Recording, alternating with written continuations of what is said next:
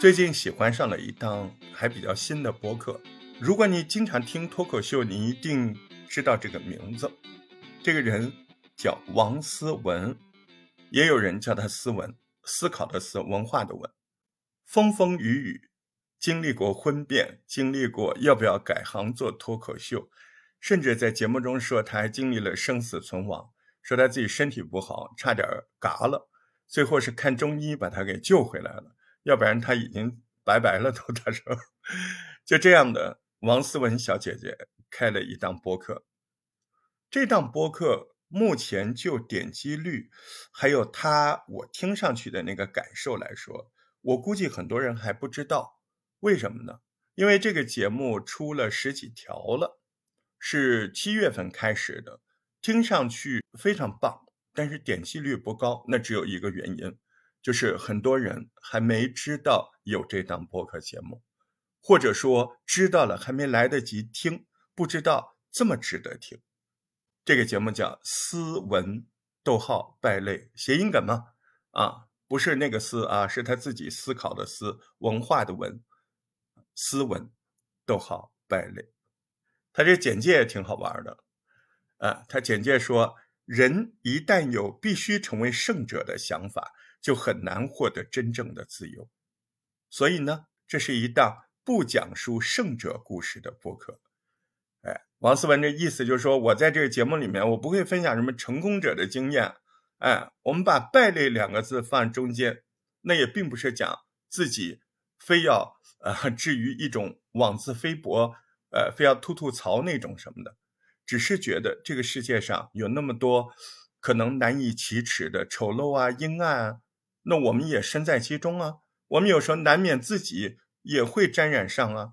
那我们就作为试图作为阴暗的丑陋中间的一个，我们就在污泥里面随便讲讲嘛。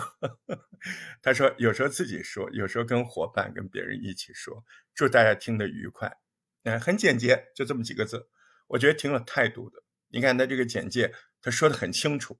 首先。人家这个节目不说什么成功者，他也不觉得自己是成功者，他甚至觉得每个人可能都有阴暗面，都有丑陋的不够好看的地方。哎，这这话讲的多么中肯啊，是吧？你活人嘛，你肯定有阴暗面。人家继续说，我也不是来吐槽的啊，或者是抱怨的那种妄自菲薄的，没有，我就是作为一个快乐的普通人，快乐的小人儿，我们就来聊聊这一块，随便讲讲啊。你看看，说白了，这不就是个最高级的自我袒露吗？最真实，最自然啊！我听了他的节目，嗯，真的非常的喜欢，上瘾 啊！第一期，他这第一期是个简单的自我介绍，他把自己定义为一个叛逆妇女，所以他第一期名字叫《叛逆妇女王思文的简单自述》。第二条节目叫什么？呃，一个俗人为什么决定上山修行？啊，你看这些题目还都挺有让你有好奇感的啊！我听到最后的一期是第十四期，现在后面又出来了好几期，我我两三期还没听啊。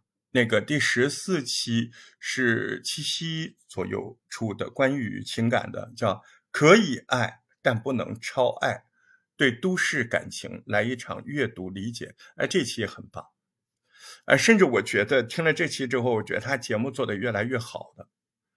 嗯，如果你是个做声音节目，特别是做播客的小伙伴，我觉得我非常推荐啊，比以往任何的播客节目我都推荐，因为在这里面你会发现几个东西。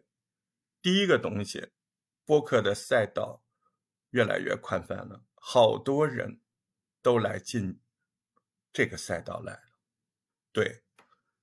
哎，有基础的相关语言工作的都来了。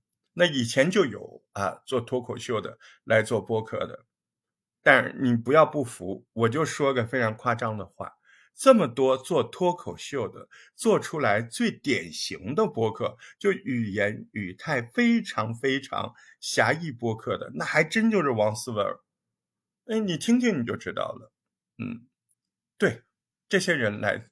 做脱口秀的，他就是相关语言艺术的，他们来做播客，其实挺有优势的，因为你知道脱口秀本来就是语言艺术，它那东西它精雕细琢的啊。播客跟脱口秀本来就有很多相似的地方，但是它有区别，所以你在王思文这档播客里，你会发现一点脱口秀的味道都没有，它区别的干干净净的，说明什么呢？说明王思文把脱口秀跟播客分得很清楚啊，他知道什么叫自然的聊天。他知道深刻去研究普通听众，然后营造那种语境，就是我们俩都在沙发上，对吧？你是我特亲的好朋友，我不需要跟你太客气，我们特别近，然后我们是一对一的，或者说一对很少一两个的，啊，那种台面以下的状态，他不兴奋，呃，他也不客气。那这些王思文把握都特别好，哎，没有舞台感，是不是？那就是让你感觉他就是真实的讲讲，随便的讲讲，啊，所以很容易让你感觉他讲到情深处，那都是情理之中。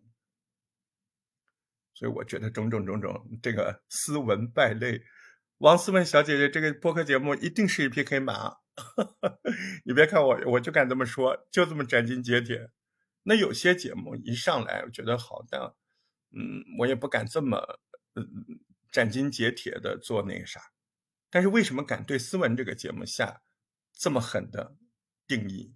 我告诉你，因为中间还有一点非常重要，你会觉得他做播客很轻松啊，甚至我能听出来他那 enjoying 的那个感觉，就他乐在其中。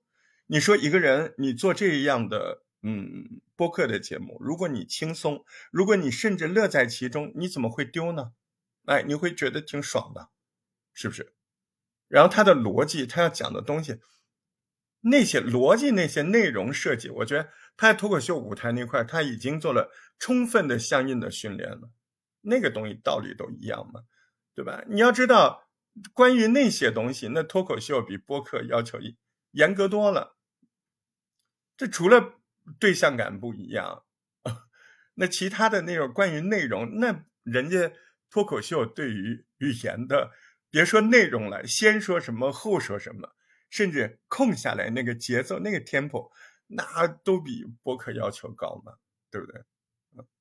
所以这档节目就是非常棒的一个呈现，嗯，而且王思文本来我对他的了解是有限的，在听完这个节目之后，我觉得他即使啊没有演脱口秀，她也是一个非常。有想法的女性，非常值得你去聆听她的心灵世界的这些、这些所有的她的想法、她的概念，都很有自己的一套。所以她的播客我真的很喜欢。我们每个人都是斯文败类啊！推荐你这个节目真的好的。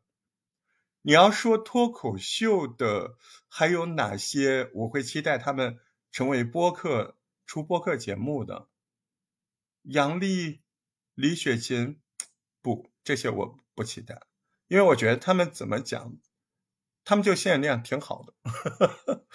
对对对，那个张彩玲，张彩玲我会比较期待，如果她出播客，我会期待。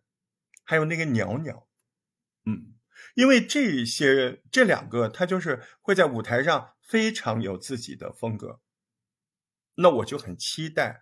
他们如果来做播客，会不会把这个风格扔掉，成为一个普通的啊，完全真实的自己的小伙伴的感觉来跟你聊天？哎，所以我很期待，如果张彩玲做播客，鸟鸟做播客，我是很有兴趣听一听的。好，我今天的节目到这儿就跟您说再见了。这期给您推荐这档好播客，来自王思文，叫《斯文败类》。记得去听，相信你一定会找到快乐。